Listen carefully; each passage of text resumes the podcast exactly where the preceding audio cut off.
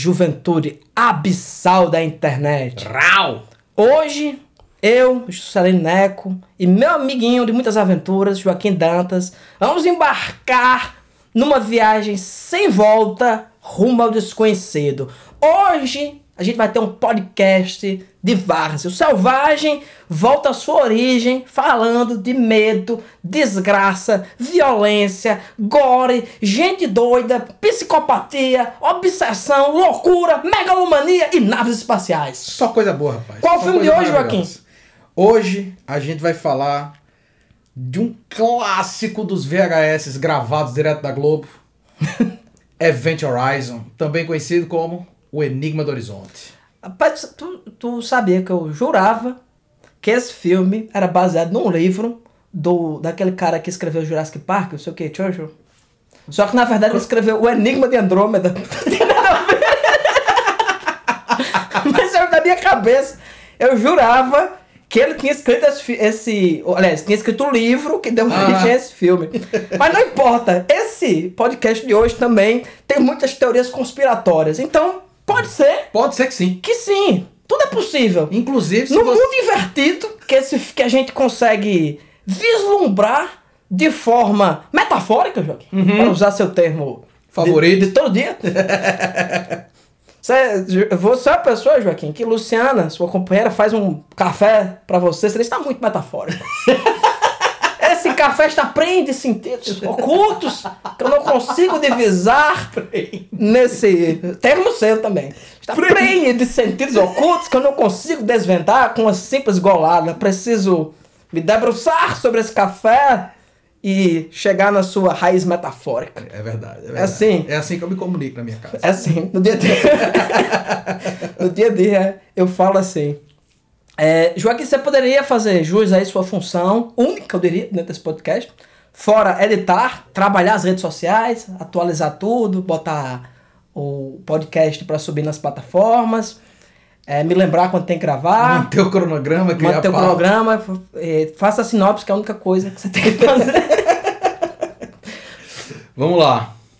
Quando uma equipe de resgate é enviada para encontrar uma nave espacial perdida, a única capaz de romper as barreiras espaço-temporais nas viagens interestelares, eles não imaginavam o tipo de desgraça e milacria que os esperava por lá. Transitando entre fantasmas do passado, monstros do desconhecido e complicações técnicas em geral, ao final de contas, tecnologia, não importa o quão avançada, foi feita para dar merda mesmo. A tripulação vai se afundando pouco a pouco numa espiral perigosa em direção ao infernal enigma que habita o horizonte.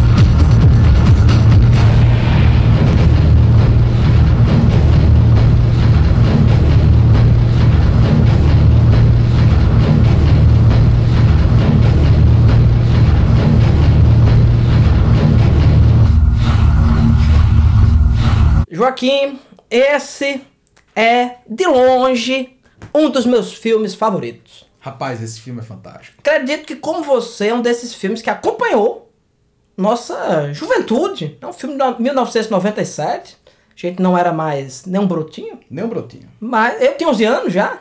Já estava Dirigindo descobrindo. moto. Já estava descobrindo os prazeres do Loló. Mas não me furtava a ver um bom filme de terror, coisa que eu não sabia que esse filme era.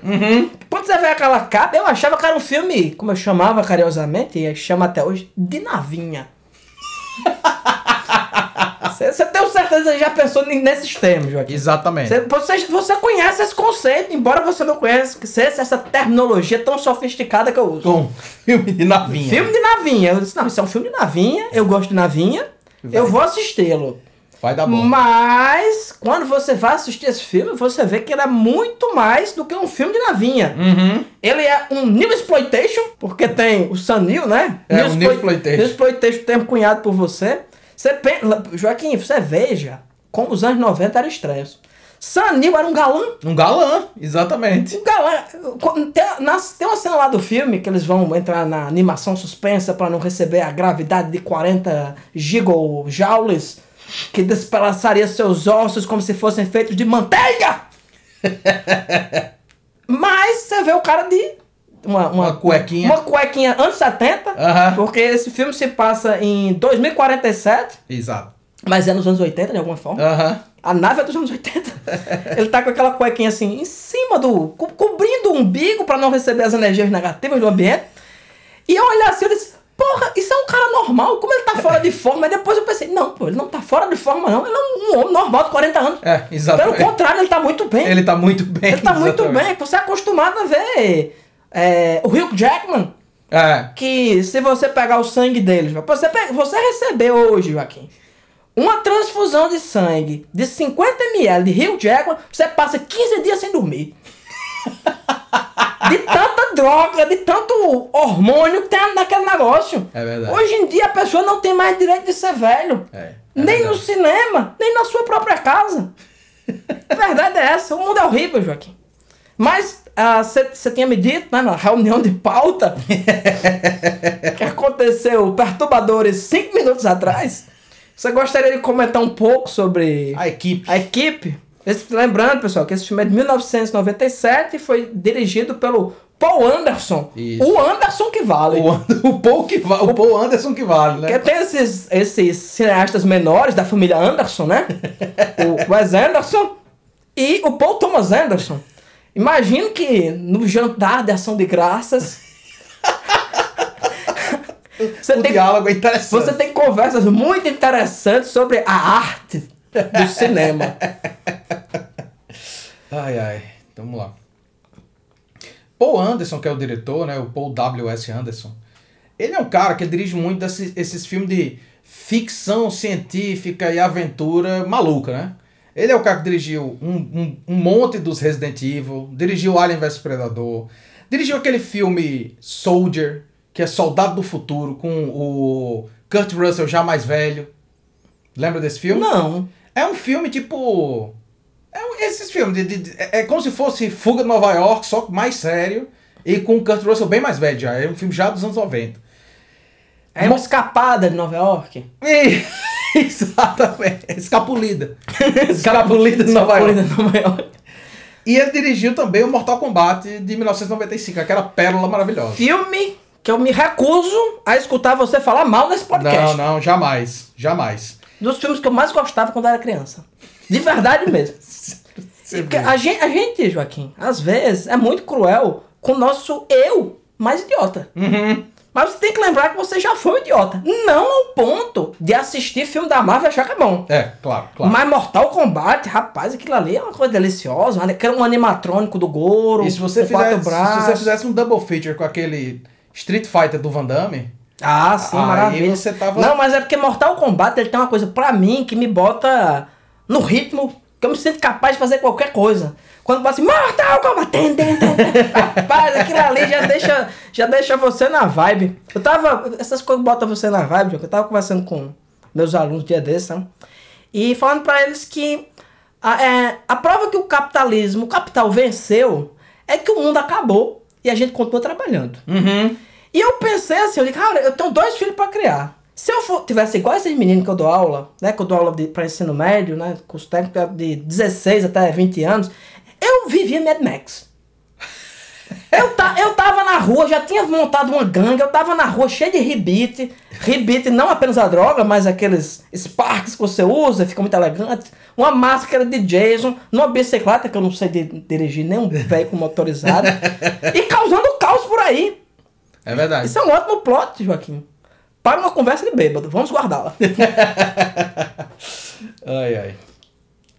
Então, é, bicho, o uma coisa que a gente conversou antes aqui em off é que eu posso descrever de mil formas, mas até a sinopse que eu fiz do filme é a mesma sinopse de Alien, certo? Sim. Esse filme, ele é, além de muitas coisas que a gente vai ver, ele é um rip-off de Alien. Só que o Paul Anderson, ele é um cara tão sagaz que ele pensou o seguinte: bom, se eu vou roubar Alien e, diga, diga, diga passagem, vários outros filmes, se eu vou pegar elementos de vários outros filmes, e quando eu falo roubar, eu tô sendo injusto, certo? Porque a gente não diz roubar quando o Quentin Tarantino faz. Por que, que a gente tá dizendo quando o Paul Anderson faz? É, é pegar como referência e criar uma obra a partir disso. Afinal de contas, como a gente sabe, a invenção original dos plots acabou há quase 3 mil anos atrás, certo? Então, quando Tolkien escreveu O Senhor dos Anéis. O grande inventor da jornada do herói. Da jornada do herói. meu Cristo. Meu Deus. Aí o que é que o Paul Anderson faz, cara? Ele pega e ele contrata uma equipe para trabalhar com ele que eu vou listar aqui para você entender a sagacidade do rapaz. Então veja só. O diretor de fotografia, de fotografia que é o Adrian Beadle, é o diretor de fotografia de Aliens. O diretor... Filmaço, diga-se de passagem. Pelo amor de Deus. Filmaço. É, é, e é do James Cameron. É o Alien de ação, pra quem é não lembra. É o Alien de ação, exatamente. Filme do Que caralho. tem Alien assim, se você se distrair, são Alien do seu cu. Por isso que é Aliens mesmo. É Aliens é pra alien. caralho. É Aliens pra caralho. É, é Aliens pra dedéu. É. Aí, o figurinista, que é o John Molho, ele é o figurinista de Star Wars, de Outland, que é um filme que eu acho que eventualmente vai aparecer aqui, e de Alien, o original. Sim, o produtor, Lawrence Gordon, é o produtor de Predador, Leviathan, Waterworld e um filme sobre um monstro gigante ameaçador chamado Bug Nights. Verdade. e o diretor de, de, de, cenografia, Crispian Celis, é o diretor de cenografia de Aliens, de Gladiador e de Dois Macacos. Então, assim, o cara fez, eu vou roubar Alien, como é que eu vou fazer isso? Ora, eu vou contratar a galera, que, Alien. a galera que contratava em Alien e vou botar para fazer o meu filme, né? Agora, o mais massa, para mim o, o gênio disso é que, embora o que ele queira seja fazer um filme como Alien, esses camaradas, eles sentem uma necessidade, porque eles são artistas, de fazer uma coisa que é original. Então eles fazem uma coisa que é no espírito de Alien, mas tem traços muito originais. Tipo, é um filme que é um hip-hop de Alien. Mas ao mesmo tempo, não é. Ao mesmo tempo, é um filme super original. E quando a gente para pra pensar, por exemplo, na estrutura da narrativa que está sendo contada lá, mas isso é uma coisa que eu vou comentar provavelmente um pouquinho mais pra frente, é mais próximo. É para dar spoiler. É, que você vai fazer. É mais próximo do Iluminado do que de Alien. É muito uma história de uma casa mal assombrada no espaço. É isso. Não, tem muitos elementos desse filme que são da culpa do Stanley Kubrick. Sim. Mesmo. Mesmo. Assim, a lá Paul Anderson, óbvio, né? Exatamente. Porque também é, o filme tem 1 hora e 37, né? Isso aí botando na mão de Stanley Kubrick, ele não apresenta metade do elenco do filme. Você vai assistir Odisseia no Espaço, dá 1 hora e 37, só apareceu o macaco. Ainda tá naquela parte da música. Isso mesmo. Na, na introdução. tá, só, tá só as naves voando é. e a música tocando. Esse Enigma do Horizonte é de longe o melhor filme dele. É, de longe. O que não quer dizer muita coisa. Uhum. Mas é um filme bom mesmo. Sim, sim. É um filme que, apesar de ser extremamente picareta, é muito honesto uhum. nos aspectos de. Uh, da construção cinematográfica do que é o, o, o, esse gênero que infelizmente sumiu da face do planeta, que é a sci-fi de terror. Sim. Aliás, não sumiu completamente, mas tinha tudo ou pelo menos na época, tinha muita popularidade, acho que principalmente em decorrência do Alien. Alien foi uma coisa estrondosa, né? Sim, Alien sim. tá aí até hoje. Você é, falando que é um rip-off de Alien, Alien é um rip-off de Alien. Prometeu é um rip-off de Alien. Sim, sim. Isso não quer dizer que você não possa fazer um filme bom. O terceiro filme de Alien, que se você pegar, do Joaquim, se a gente fizer um teste, sabe aquele teste quando você vai provar que você não é um robô? Uhum. Eu vou pegar imagens de Alien 3 e mais da nave desse filme. E você vai diferenciar as duas. Eu duvido. você morre e não consegue. O cara que fez não diferencia. Porque ele faz parte de uma estética que é. Começou com Alien dos anos 70 ainda, né? Isso, Final isso. dos anos 70. Quem criou muita, muito dos conceitos visuais do Alien é, foi o, o Ginger, uhum. mas o visual alienígena, né? O visual isso. desse planeta lá, que eles vão é. lá, né? E, e, e é, em, em determinado sentido, os dois são a mesma coisa. Uhum. Você tem o quê? Uma exploração espacial, né? tem um tema que é um, um, um, um tropo, toda ficção científica vai ter. O, o, o, filme lá que a gente fez, é, dos anos 50. Forbidden Planet. Forbidden Planet tem esse tema que é o quê? Distress Call. Os, os limites da ciência, Uhum. como, é que você, como é que você vai explorar. Só que tanto esse filme, quanto o Alien, quanto esse outro, não tem propriamente uma questão tão.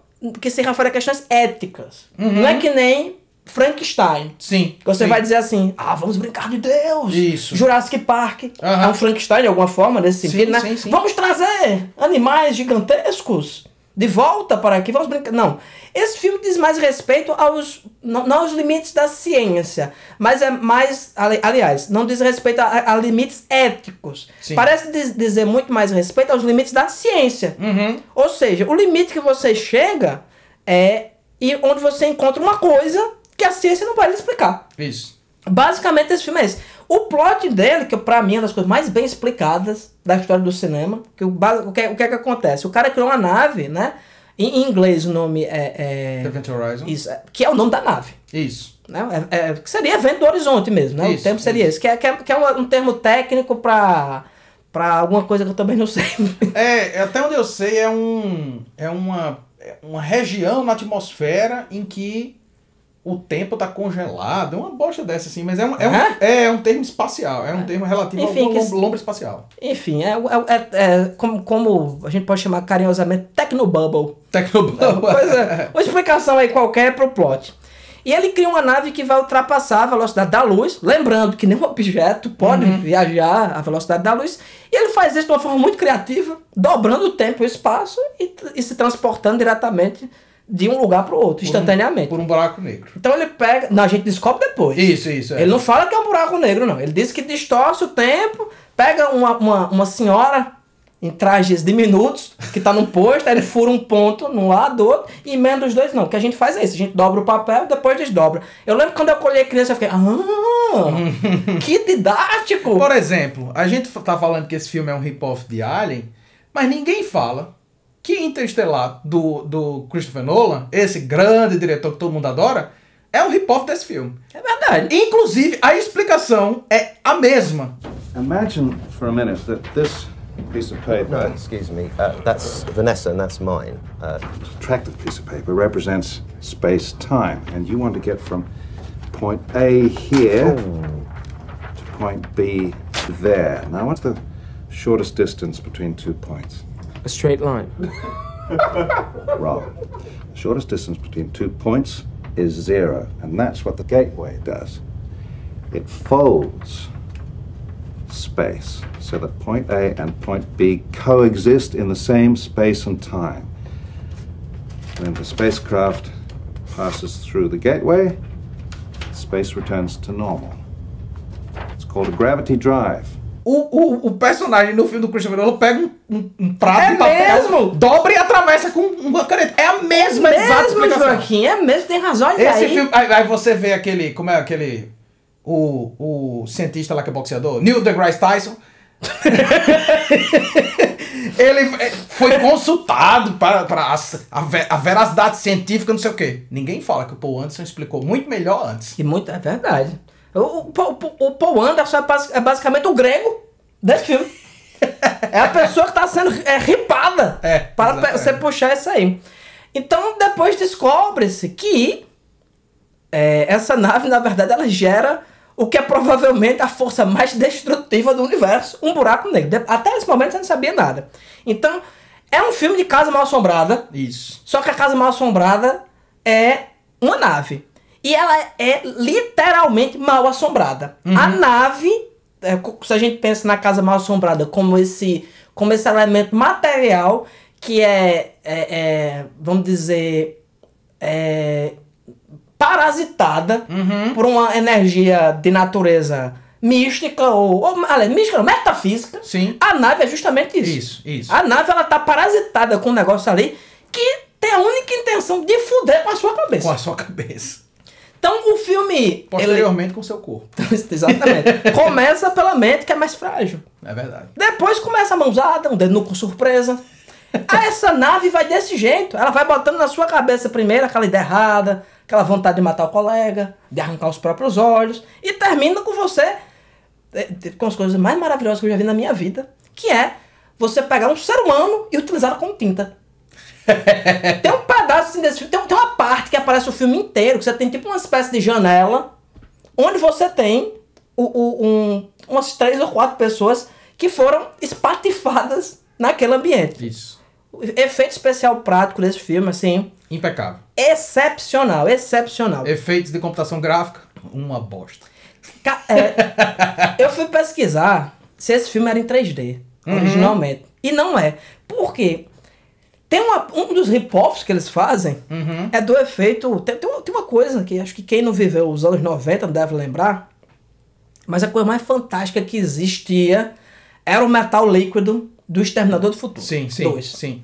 Aquilo ali era uma coisa incrível, mas e o efeito lá funciona até hoje. Você assiste aquilo ali funciona perfeitamente. Eles fizeram aquilo tudo 100% em, em computação. E, na verdade, no filme inteiro tem umas cenas que é completamente desnecessárias. Pra mostrar que tá sem gravidade, aí botam um- umas. umas Garrafa uma garrafa d'água, uma fita cassete, um livro. um livro flutuando. Roger Corman faria aquilo ali com um cordãozinho. Muito facilmente. Muito facilmente, não sei pra quê. Você olha, parece que ele tira do filme. Sim. E o outro elemento é que essa. é, perto desse, dessa máquina, lindíssima, lindíssima, Uhum. lindíssima. São três arruelas, chamarei assim, que São três arruelas que vão girando dentro de uma cápsula cheia de ponta. É lindo, é lindo. Assim, não tem nada. Para... Tem, tem ginger ali? Uhum. Não. Não imagina, né? Aquele corredor cheio de forma fálica, até remete. O, o, o próprio, as próprias arruelas remetem ao cu ou uma buceta também não. Não tem nada fálico ou é, Sexual, sexual nesse filme, não.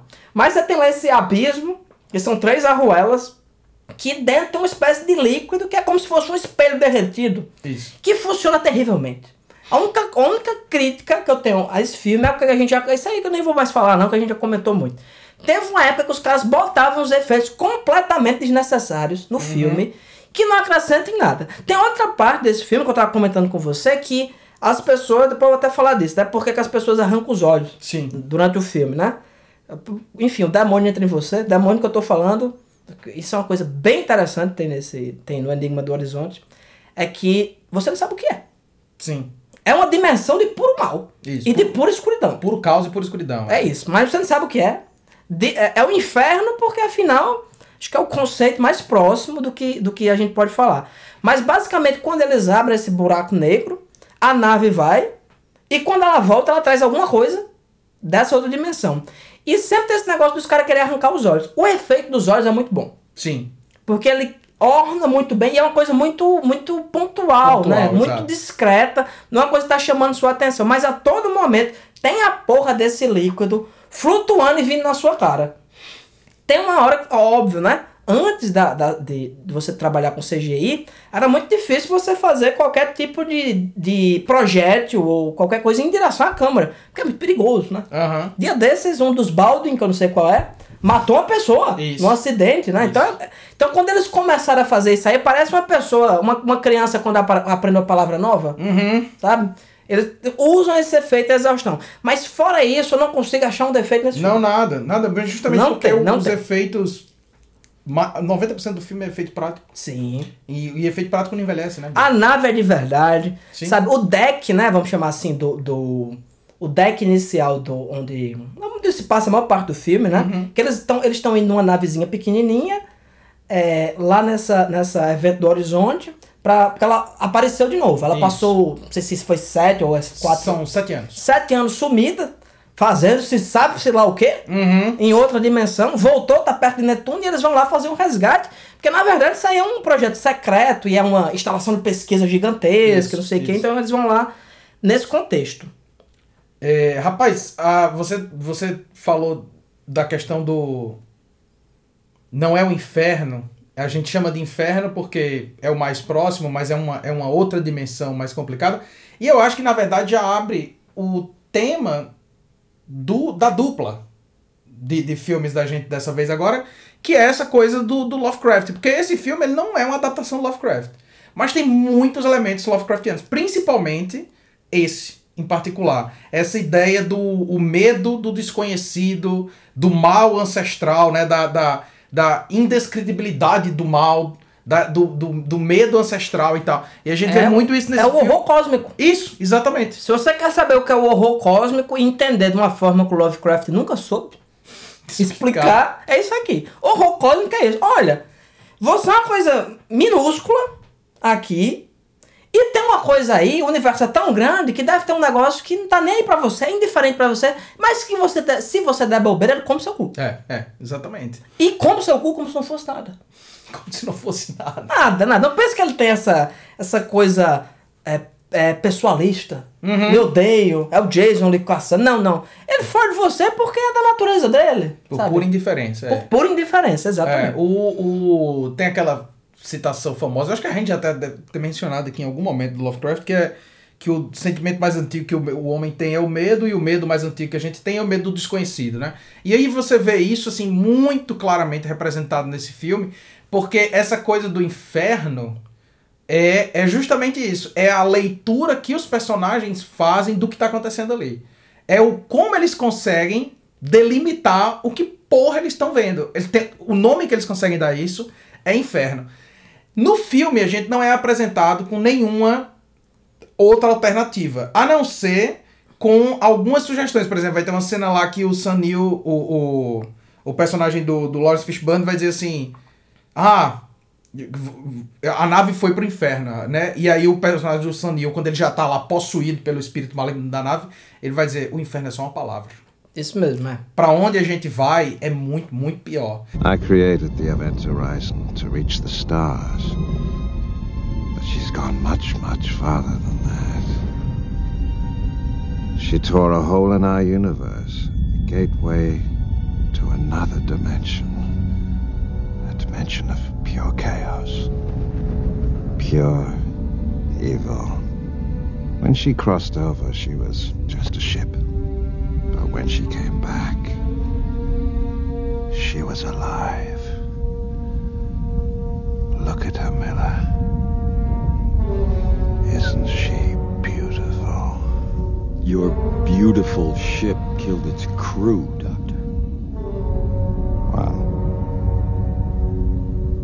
now she has another crew. Now she has us. E tem uma cena, cara, e novamente eu não sou muito de, de, de citar esse negócio de trivia, não. Mas esse filme é um, um exemplo também de um filme que foi, assim, picotado fuderosamente. Esse filme tem 1 hora e 30 e pouco, né? É, tem 1 hora e O 37. corte original tinha 2 horas e 10. Então, assim, eles tiraram uma meia hora de filme.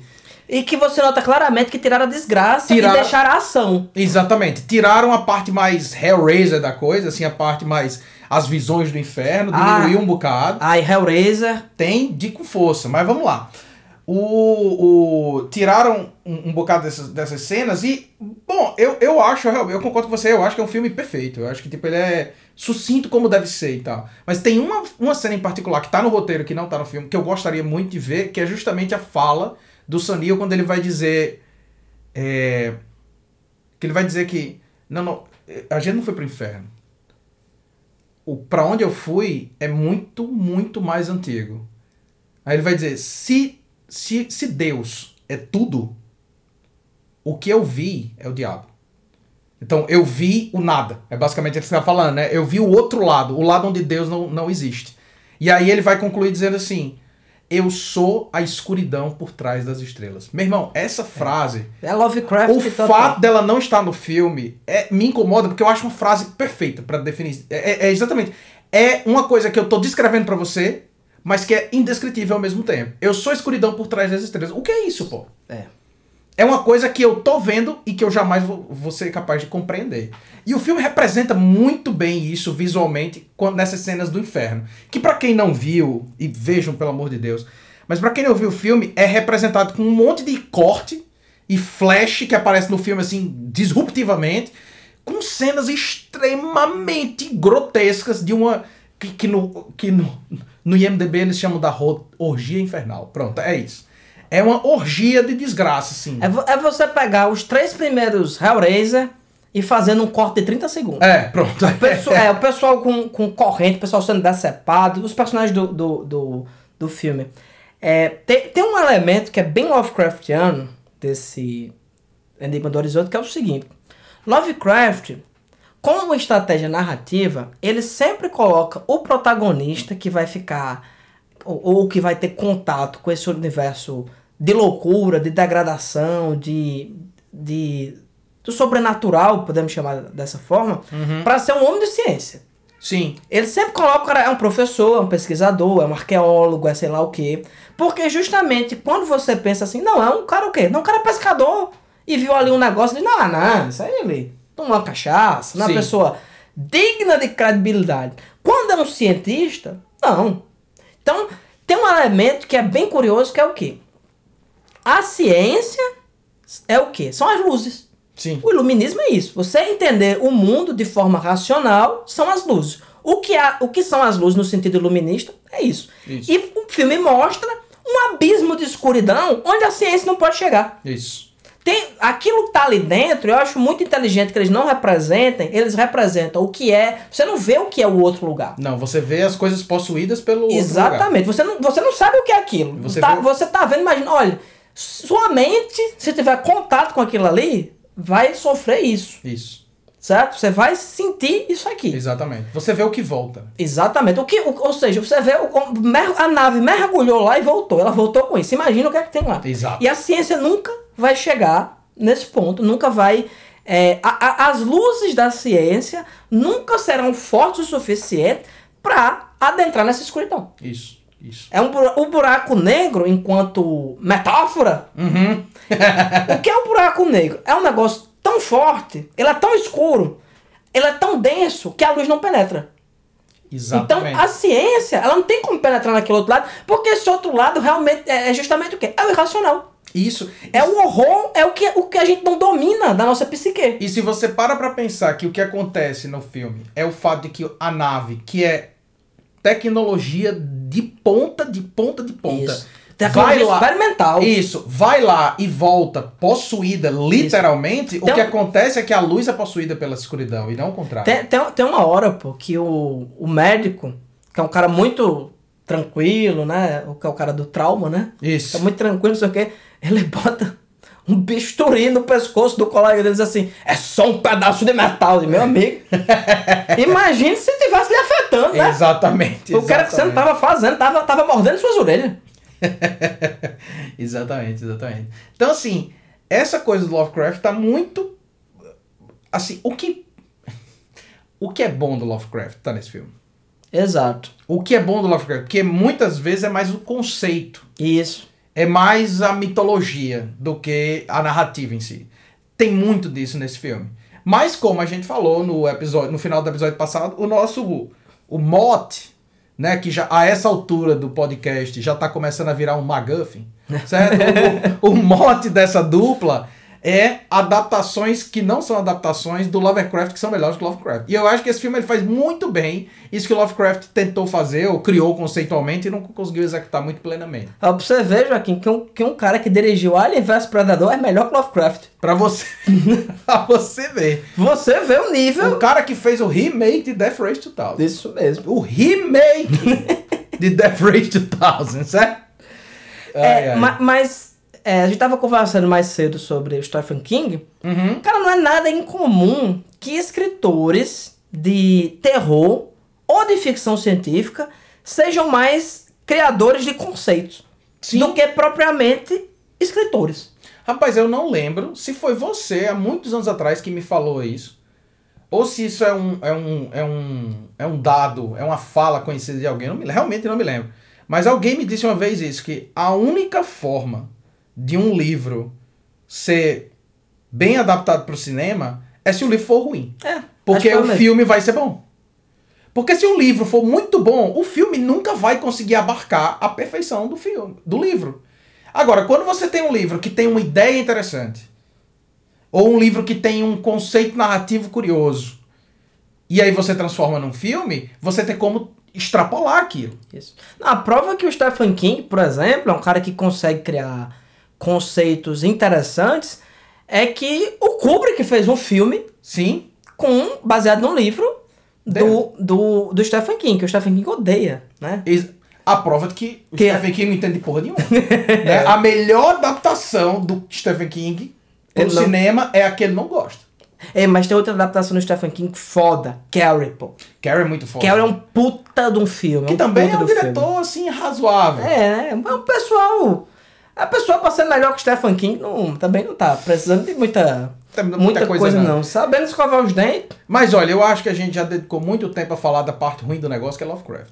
certo? que é só, desculpa. Eu acho que também a gente tem que falar um pouquinho, bicho, que você puxou o, o, o, o tópico agora há pouco, que é o fato de que esse filme, ele é feito de outros filmes. Perfeito. Certo? Ele é. Eu já comentei um pouco isso quando eu falei sobre a equipe. Então ele escolhe o o Paul Anderson, cria uma equipe ali pra fazer o filme dele. Que ele escolhe, obviamente, porque vem de outros filmes que ele quer emular, que ele quer usar como referência, que ele quer pegar empréstimo. Esse filme tem muito de outros filmes. E ele faz assim, no, do, da maneira, como você disse, de uma maneira extremamente honesta. É dizer assim: olha, eu quero contar uma história. A história que eu quero contar é uma história de casa mal assombrada no espaço. É isso que eu quero contar. Eu vou usar referências. Então você tem, por exemplo, as mais óbvias são a Alien e a Aliens, que a gente já comentou rapidamente. Então, por exemplo, você tem o chamado de socorro, que origina a viagem. Você tem lá, a gente recebeu uma mensagem da nave, agora a gente vai buscar. É a mesma coisa em Alien, é a mesma coisa em Aliens, é a mesma coisa em Alien Covenant, é a mesma coisa. Que é um plot maravilhoso É, você um pensar. é um plot device vo- perfeito. Porque você resolve as coisas sem, sem precisar explicar porra nenhuma. Sim. Então, tem uma nave assim, aí vem aqui, aconteceu alguma coisa. Aí você vai lá e diz, aconteceu mesmo, né? pô?" É. E E- epa, aí desgraça, rapaz. né? aí desgraça voa. Outra coisa, essa eu acho particularmente interessante. O fato de que a, a equipe da nave é de proletário. Sim. Né? Uma coisa que, que eu tava. Quando a gente tava revendo o filme agora, eu e Luciana, e Luciana comentou um negócio, ela comentou tirando onda, e depois a gente começou a conversar sobre, e a gente viu que na verdade faz todo sentido do mundo. Ela disse: Eu acho muito engraçado esses astronautas que não entendem porra nenhuma de matemática. né? Só que eu disse: Não, pô, mas essa é a questão. Esse futuro onde esses caras estão é tão avançado que pra ser um astronauta, ou seja, pra. Ela- pra- eles são caminhoneiros espaciais. Exatamente, eu disse, É olha, é como. O exemplo que eu usei foi. O cara que é o. o a, a aeromoça, ela não entende porra nenhuma de mecânica, não. Ela só tá lá pra servir o cafezinho no avião. Se o avião for cair, ela não tem como fazer nada, não. Pronto. É exatamente isso que a gente tá vendo. Ou seja, a gente tá vendo um futuro em que o, a, a, a viagem espacial tá tão avançada que você tem lá dentro, no Alien, por exemplo, o meu personagem favorito de Alien é o Harry Dean Stanton, que é o cara que trabalha lá embaixo, que é claramente um caminhoneiro, é um cara do Texas, fumando um cigarro com um bonezinho assim, que a função dele é consertar uns canos. Né? Então, ele tá lá pra fazer a função dele. Tirando isso, ele não precisa fazer porra nenhuma, não. Esse filme tem a mesma coisa. Todo mundo ali é proletário. Você tem um cara que é o piloto do, do, do, do- da nave, é um caminhoneiro. Quem, não é, quem não é proletário é o protagonista. É o cientista, exatamente. Né? E você vê claramente que tem uma, uma tensão ali, que é uma tensão de classe também. Total. Total. cara, o, o, o capitão tá puto, assim, como que diz, rapaz, tirei todo mundo de férias porque esse filho da puta veio aqui brincar de sei lá o quê. É. E o tempo todo eles estão putos com o cara. Como que Isso. diz assim, "Pô, cara, que, como é que tu fez, uma idiotice dessa? Exato. Como é que tu criou uma das forças mais destrutivas da natureza e botou dentro de uma nave e achou que não ia dar em nada? Eu adoro que ele faz. It's okay. It's completely safe. É isso aí. é a frase que você sabe que tá tudo errado. né? Aí, além disso, você tem, óbvio, o fator da claustrofobia da nave, que é um fator fundamental no horror de Alien e também nesse filme. A figura do traidor, que você tem em Alien e tem aqui também. E tem no Enigma do Horizonte. Ou, no Enigma de Outro Mundo. No Enigma de Outro Mundo, do, do, do, do Carpenter. O- e o título Enigma do Horizonte, em português, é um rip-off do Enigma do Outro Mas Mundo. eu tenho certeza que É? é? é a mesma coisa de, como você falou nos episódios atrás, que nos anos 80 todo filme de terror era a hora de alguma Ah, coisa, por exatamente. causa da hora do pesadelo. Esse filme tem o nome de Enigma do Horizonte pra você achar que é um prequel do Enigma do Outro Mundo. Isso mesmo. É, o ET antes de chegar na Terra, ele tava ali. Ele tava naquela nave tal. Tava naquela a nave. coisa tava naquela nave, né? É, além de Alien, você tem o Iluminado, certo? Então você tem, por exemplo, a, a ideia da nave, e no caso do Iluminado é a mansão, que causa pesadelos. Você tem o Cuidador, que nesse caso é o cientista, que é tomado pela loucura da nave. A geografia confusa. A, a cena, a referência direta da cena, da tsunami de sangue, que você vai ter a exata mesma cena nesse filme. Hellraiser, eu acho que é, é- E já descreveram esse filme como Hellraiser no espaço Sim. né? A própria, o coração da nave. Cara, mas, mas ele é pior que Hellraiser. Esse filme é pior que Hellraiser. Porque Hellraiser, ele tem, de alguma forma, uma person- personalização do mal. Tá ali os demônios, assim. na figura dos, Olha, dos dos cenobitas. cenobitas. Não, não chore. Isso é desperdício de bom sofrimento. aqui não. Aqui tu tem um fantoche, pô. Isso. O, o cara, o protagonista lá, né, que é o personagem do Sanil, ele é um fantoche. Ele é um, ele é um- você não entende, ele não entende O que tá acontecendo? o que tá acontecendo. É, exatamente. ele, ele, tá, ele vislumbra o que é aquilo, mas você nunca vê o que é aquilo lá. Os cenobitas não, você sabe. Ah, não. você- cenobitas ó, habitam se eu o- for, se eu o for pra lá, o que tem é esse, esse Isso, aí. isso. Perfeito. É, de Hellraiser, então a gente vê essa ideia do outro lado, do, desse, desse universo do caos e da dor, que é extremamente horror corporal, de sadomasoquismo, né? Você tem a criatura que volta do inferno, e pra mim a, a- as duas grandes referências a Hellraiser são a- o coração da nave, que é essa, a- essa máquina que cria né, a, viagem, a viagem no tempo e que cria o buraco negro, é muito característico da Lament Configuration, né, que é a caixa do, do Hellraiser. Isso, Aquela a ca- configuração dos lamentos. Isso, exatamente. E- Rapaz, a, a- Não, depois eu falo sobre essa questão da nave, vá. Não, e eu só ia falar o seguinte. E uma coisa que é interessante é que toda vez que o, o, o Paul Anderson ele, ele faz referência a algum filme, a alguma obra, ele faz de maneira, às vezes, menos direta, mas ele sempre bota alguma cena direta que é pra, se você não tiver percebido ainda, você perceber. Perceber. Então, por exemplo, do Iluminado é a cena do sangue, né? Do Alien, você tem o confronto final de, de, de Aliens, que é aquele confronto lá com, com a, a, a Sigourney Weaver, com a, a rainha alienígena. É igualzinho o final. Abre um, uma- um container, começa a ser sugado todo mundo pra fora daquilo, e todo mundo fica pendurado puxando um ao outro. A mesma coisa que acontece nesse filme aqui. No caso do Hellraiser, você tem literalmente a fala do personagem dizendo: Eu tenho tantas coisas lindas pra te mostrar. Cara, no final, quando ele volta, ele tá com o rosto rasgado. Igual ao. O, O Pinhead. O Pinhead. Cê-. Você olha, faltou os pregos, pô. Uhum, é, é verdade.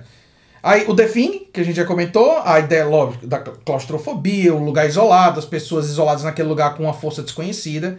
E a minha favorita, porque é a menos provável, De Volta para o Futuro. De Porque, volta. de volta pro futuro. Porque tem um momento em que o. Tem um momento em que o, o, o, o Lawrence Fishburne olha para o personagem do, do Sam Neill e fala: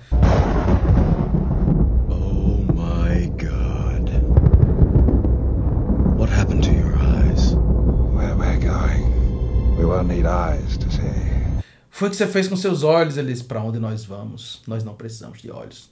Que é uma referência direta É ao mesmo? final De Volta pro Futuro. Para onde nós vamos? Não, nós É não mesmo, rapaz. Não.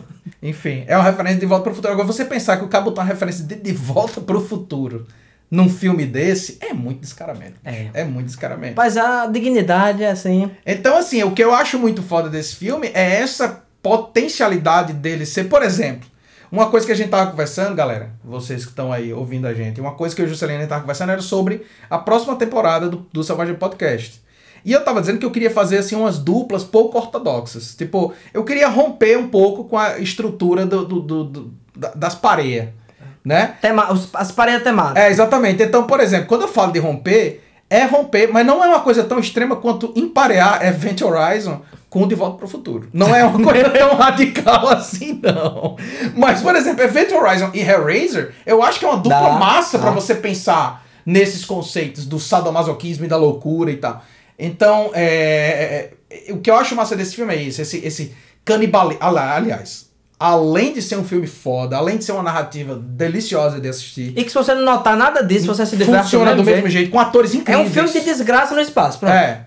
Além disso, eu ainda acho massa esse, esse elemento do do- da canibalização do cinema de gênero que ele vai fazendo e de trazendo esses outros filmes, basicamente pra dizer assim: olha, fizeram e deu certo, por que, que eu não posso fazer também? Por que, que eu não posso pegar emprestado? Por que não eu? É.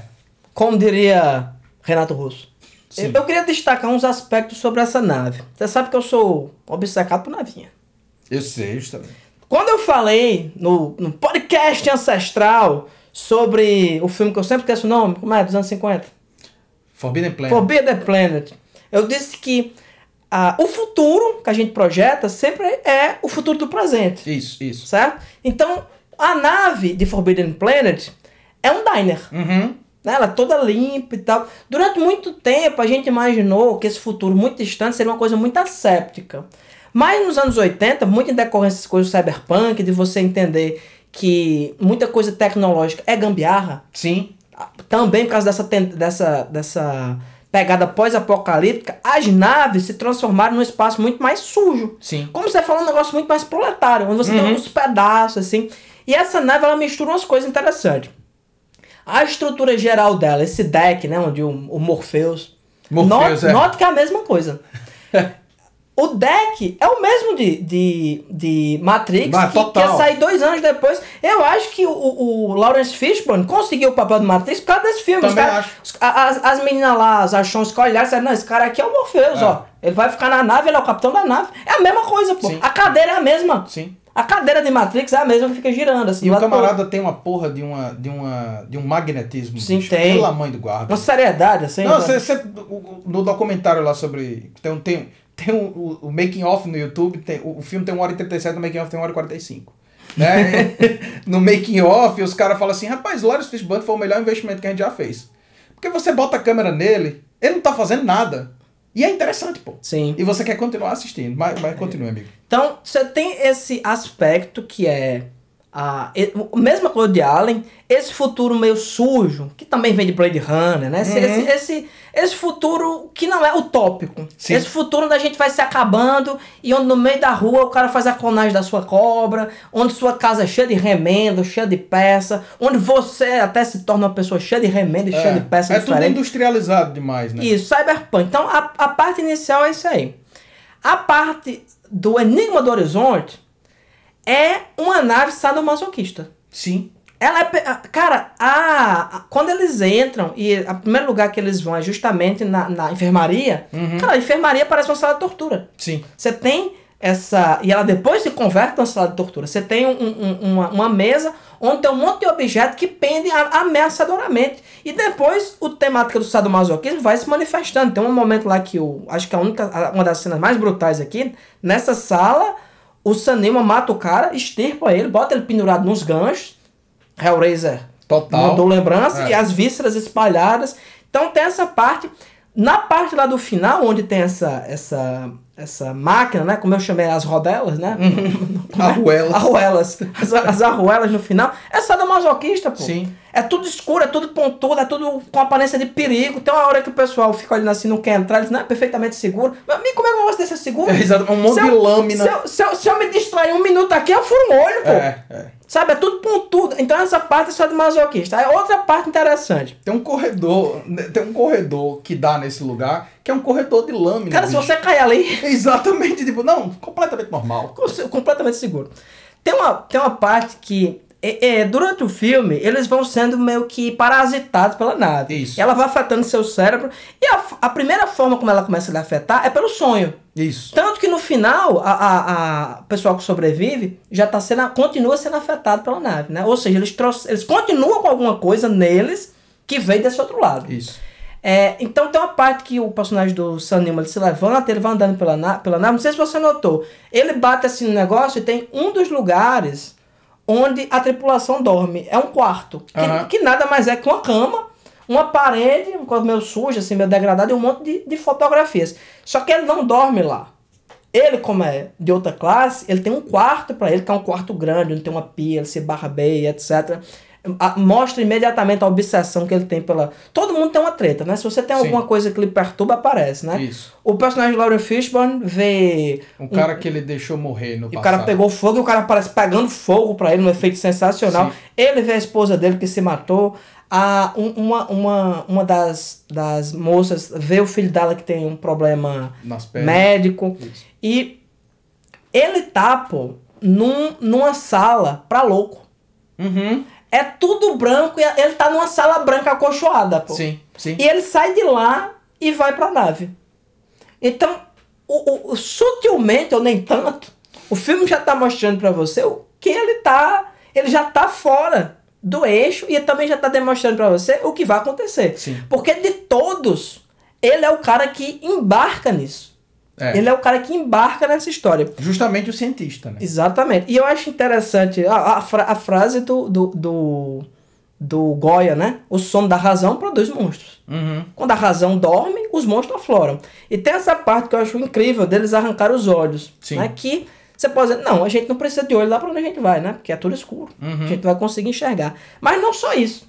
Porque esse inferno, onde você é torturado, destruído, decepado e sodomizado aí por rolas de gilete, é o lugar onde você não enxerga o outro. É o lugar onde a empatia some. No final das contas é isso. Esse outro lugar é onde a empatia, essa característica básica que faz nós vivermos em sociedade, como diz você, Joaquim, como peixes educados, Com peixes educados.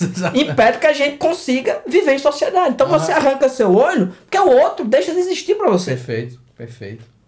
É, isso aí já, já. Eu já pego o gancho disso aí, cara. Pra falar de uma outra, uma outra coisa que eu acho muito fantástica. Se esse filme ele é um, um liquidificador de referências cinematográficas, ele também é um exercício de sobreposição simbólica. Certo? Porque, por exemplo, a gente já falou, já começou a tocar nesses assuntos e de que o filme é cheio de imagem religiosa. O filme é cheio de imagem religiosa, certo? Por exemplo, a nave em si, ela tem um formato de um crucifixo. Sim.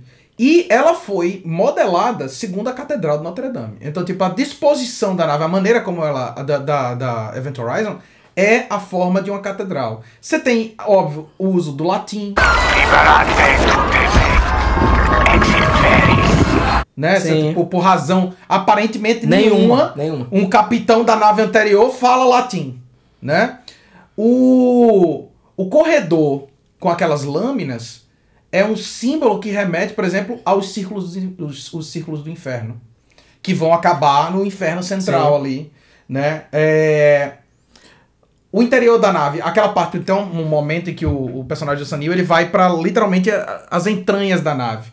E dentro é tudo verde, assim, com um... Matrix. Né? Exatamente, o visual Matrix, do Matrix. roubou depois isso aí. Aquilo ali, bicho, é como se você estivesse vendo um vitral, pô. É, isso mesmo. É como se você estivesse vendo vitrais, né, né num- numa igreja. O, o coração da nave é feito de três eixos. Quando a trindade se alinha, só que essa é a trindade do mal, o mal sai, né? O fato, bicho, até nisso, novamente, é aquela coisa de quando eu começo a perceber umas simbologias, a- elas começam a, a surgir, assim, pra A mim. nave que eles vão lá pra, pra Evento do Horizonte é um peixe. É um peixe, pode crer. É um peixe, crer. ela tem até os olhos. É um peixe perfeito, assim. Pode crer, pode crer. Ó, uma, uma que eu fiquei pensando, por exemplo, por que que sete anos, especificamente? Por que, que ela desaparece em 2040 e reaparece em 2047? Sete, pô, é o símbolo do eterno.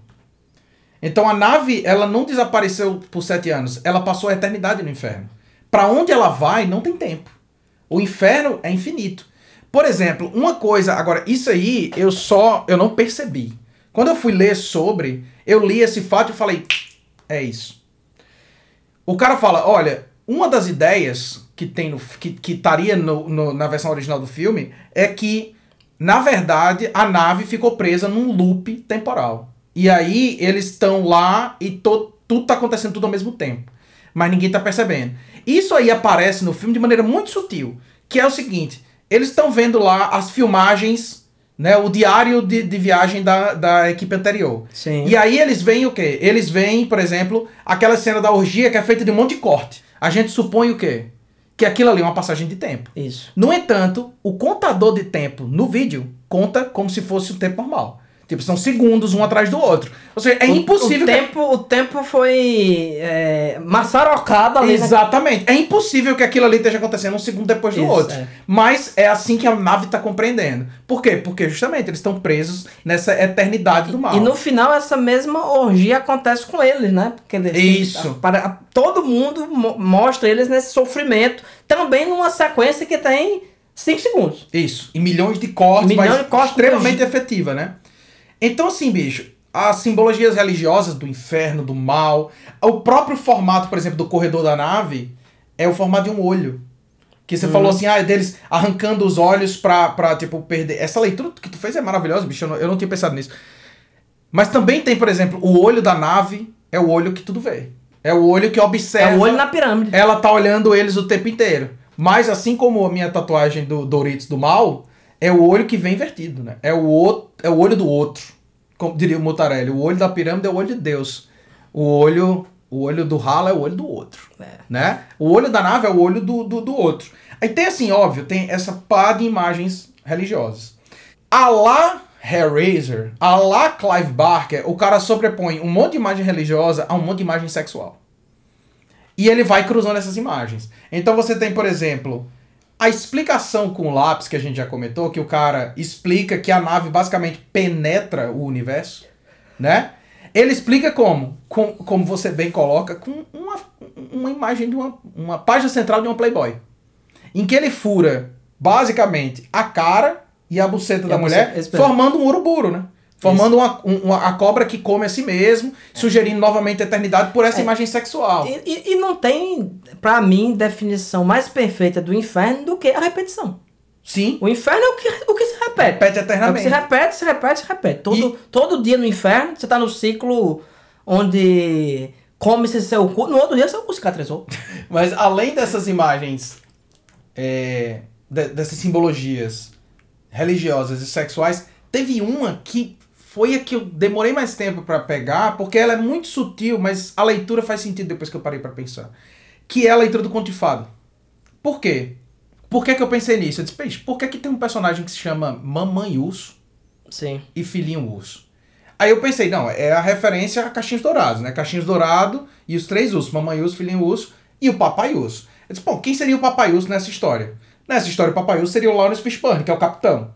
Então você tem o capitão, que é a figura mais forte, mais poderosa, mais imponente. Você tem a Mamãe Urso, que é a mais carinhosa. Que e você cuida. Tem, que cuida. E você tem o Filho Urso, que é o cuidado, né? Que todo mundo tá querendo cuidar dele.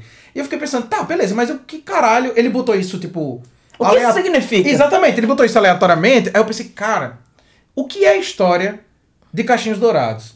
Caixinhos Dourados é a história de uma menina que vai pra uma casa que não é dela, que ela não deveria estar lá, e por causa disso ela é ameaçada por um monte de criatura selvagem, que são os ursos. E ela foge. Aí eu pensei, porra, mas é exatamente essa história que a gente tá vendo. Isso É é. a história dessas pessoas indo pra lá. Só que eu pensei, tá, beleza, mas nesse caso, nesse caso, quem tá indo pra casa são os três ursos. Eles não estão na casa deles e a, e a Caixinhos Dourados veio na casa deles, não. Os três ursos estão indo pra casa. Supondo aí que a casa, simbolicamente aqui, seja a nave. nave. Então eu pensei, bicho, essa é a história da vingança da Caixinhos Dourados. é a história de como ela ataca. Aí sabe o que é mais massa? A es- quem, qual é a primeira manifestação que a gente vê da loucura do Sanil? Que, Res- fi- que figura é? A esposa dele. Como é o cabelo da, da esposa dele? É loiro E e cacheado. cacheado. É mesmo. Ela é o Caixinhos Dourados, pô. É a casa da Caixinhos Dourados. É da vez que os ursos voltam. E aí a Caixinhos Dourados vai fuder com a vida deles. Eu falei, cara, mas quando você parar pra pensar, no fim das contas, esse filme é um conto de fadas do inferno, pô. É invertido. Ele tem uma moral. Não vá pra casa do desconhecido. A moral desse filme é essa. Por que que... Inclusive tem um momento em que o personagem... é, é, não lembro quem. Eu acho que o... o- é o DJ. Que é um dos sobreviventes finais. Ele vai dizer assim... Você quer mexer com a força mais poderosa do universo e você não quer que dê nada de errado. Você não quer ter consequência nenhuma, com Nenhuma. isso. Isso é exatamente a moral de, uma- de um, de um conto de fada. Disse. Porra, além de tudo, essa porra desse filme ainda é um conto de fada do diabo, pô. É um conto de fada do inferno. A, a inversão do conto de fada. É Exatamente, Joaquim. exatamente. Mas é mesmo. Cara, se você pensar... Primeiro, você fez a nave. Deu merda em quem foi aí. Aí você faz o que? Não, veja bem. Vamos lá de novo? Vamos lá ver. Essa nave passou sete anos desaparecida e voltou agora. Vamos lá ver o que é que deu de errado? Aí você chega e tem uma parede pintada com seres humanos, né? Várias demãos. né? Várias demãos de cadáveres. Tem um cadáver flutuando, congelado, com os olhos arrancados. Outra referência explícita a Exterminador do Futuro. Que ele cai e se quebra o cara todinho. se quebrando todinho, exatamente. Ah, A referência visual Estrela do Futuro direto. Direto, direto. Aí você chega aí nessa situação. E você olha e diz: É, vamos explorar aqui pra ver o que é que tá acontecendo. Meu amigo, olha, tem uma coisa do. que o. Tem um, um comentário do, do, do Jordan Peele que ele, ele fala que é a explicação pra ele ter feito Get Out, que Que ele fala que tem uma, uma piada do Richard Pryor que ele diz assim: olha, horror de MTV ou filmes de terror de Casa Mal Assombrada não funcionariam com pessoas negras. Porque ele diz: olha, imagina a cena. Chega uma família negra numa casa, acabou de comprar aquela casa, tá todo mundo se mudando, não sei o quê. Vem uma voz de dentro da casa, do nada, e faz: Get out. O cara olha pra esposa e faz: Let's go, honey. E vai, e vai embora. Ele não vai ficar pra saber que porra é que tem nessa casa, não. O que homem cara- branco é que é burro e vai. Que casa maravilhosa, pena que não podemos ficar aqui. É, exatamente. Então você vê, tipo, a- o, o- o que acontece nesse filme é isso, cara. É, a gente mandou a nave, recebeu um ruído condenado, certo? Que parece uma música do Nine Inch Nails. O cara recebeu um ruído condenado de volta e disse: Vamos lá ver o que é que é isso. É, se você recebesse uma música do Enya, aí tudo bem, né? E vai lá. Você vai lá, encontra um anjo, umas moedas de ouro. Mas eu acabo citando um negócio daquele dizer assim: Eu vou lá ver o que é isso. Eu juro pra vocês, talento, que eu não ia, não. Rapaz, eu sou obrigado a concordar. Mas o pior dessa história é que quem escutou o negócio foi só O o cientista. cientista. Ele- os E outros pra- só escutaram lá, né? Escutaram lá, como que eles... assim, Tanto, pô, e- esse... Enigma do Horizonte, ele tem uns, uns, uns- Todo o tropo narrativo de ficção científica tem aí, né? Isso. Essa nave abandonada, o chamado, o experimento que dá errado, esse negócio do limite das... Tem tudo, tudo, Sim. tudo tem aqui. E ele também tem uns dispositivos narrativos para fazer a história correr. Uhum. Quando os caras vão viajar, eles chegam numa sala, levam a injeção no pescoço, entra dentro de um, de um negócio cheio d'água e, no- de- e eles estão lá. Quando eles chegam lá, dizem, então, meu nome é fulaninho e tal. É. Cara, parece assim, é, coi- é coisa, como você falou, é tão comum co- co- é, viagem é, Espacial. espacial. que é o Uber, pô. É. Você não vai chegar assim, olha, como é, oh, muito prazer. Como é que é o plano? Sabe, como é que você vai? Pra onde é que você vai? Não, siga aí, homem, É. o GPS. Pra- Foda-se. Então eles vão lá, quando eles chegam lá, dizem assim, então, o Enigma do Horizonte. O que aconteceu? Aconteceu, é, isso. Então, o cara espera você chegar lá. E quando eles chegam lá, eu acho outro dispositivo foda, que ela, a, a, a nave, né, solta um Hadouken, né, esse abismo... esse- é, não é? Solta um. Hadouken, né? Só, Sim. ah, isso é uma onda assim, quebrando tudo, e danifica a nave deles, por isso que eles não conseguem Voltar. voltar, né? Senão, Isso. senão eles faziam, né? Igual o Richard Pryor. Pena que não podemos ficar aqui, É, né? agora. exatamente. Aí destrói tudo e destrói os filtros de CO2. Então a mulher já diz: olha, 20 horas. É. Depois a gente. E veja como é um dispositivo narrativo inteligente. Primeiro, ó, bota as coisas pra correr. O filme vai correr, não vai ter gente dormindo, não vai ter gente comendo, não vai ter, vai ter porra nenhuma aqui, não. Uhum. Isso. Ninguém come nesse filme. Claro. Não tem nada, pô. Não Tem tem, 20 nada. É só vai, vai, vai, vai, vai. Ou seja, o filme, eles conseguem acelerar o, o, o, o, o processo disso aí e evita esses tempos mortos. Sim. Sabe? Você consegue resolver dois problemas de uma cajadada só. E ainda coloca na, na cabeça do, do espectador essa coisa meio dúbia, né? Se ainda tem alguma coisa dúbia até nesse ponto. Uhum. Que, é, que é sempre a pessoa tá dizendo, não, CO2 causa alucinações. Eu digo, não, minha filha, mas veja bem. eu me confundi assim, vi uma fumaça, um vulto, agora eu vejo a pessoa queimando perto de mim. É. Que alucinação é essa, hein, Joaquim? Que alucinação específica é essa? É, eu gosto, eu gosto inclusive quando os caras começam a apertar o personagem do Sanil, ele começa a fazer uma das coisas que eu acho mais engraçadas, que é o ateu religioso, que é o cara que é comprometido em explicar tudo com coincidência. Rapaz, olha, a gente escutou um barulho, a gente viu uma criança correndo, a gente viu uma pessoa pendurada. É porque ah, o, o resfriamento do metal pode causar. Tá porra, meu amigo! Tá porra, bicho!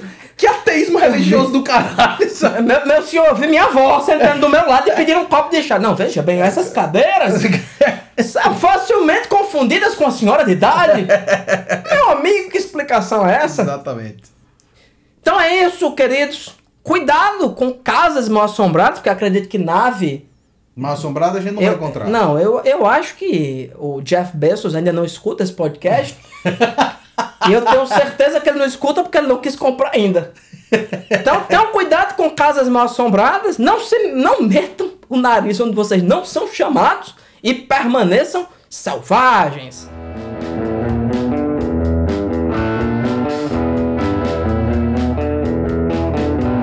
Selvagem Podcast é uma realização da Selvagem Produções. Edição de áudio por Joaquim Dantas. Música de abertura Supercharger por Raimundo Kowalski. Se você quiser entrar em contato com a gente, envie um e-mail para selvagemxproduções.gmail.com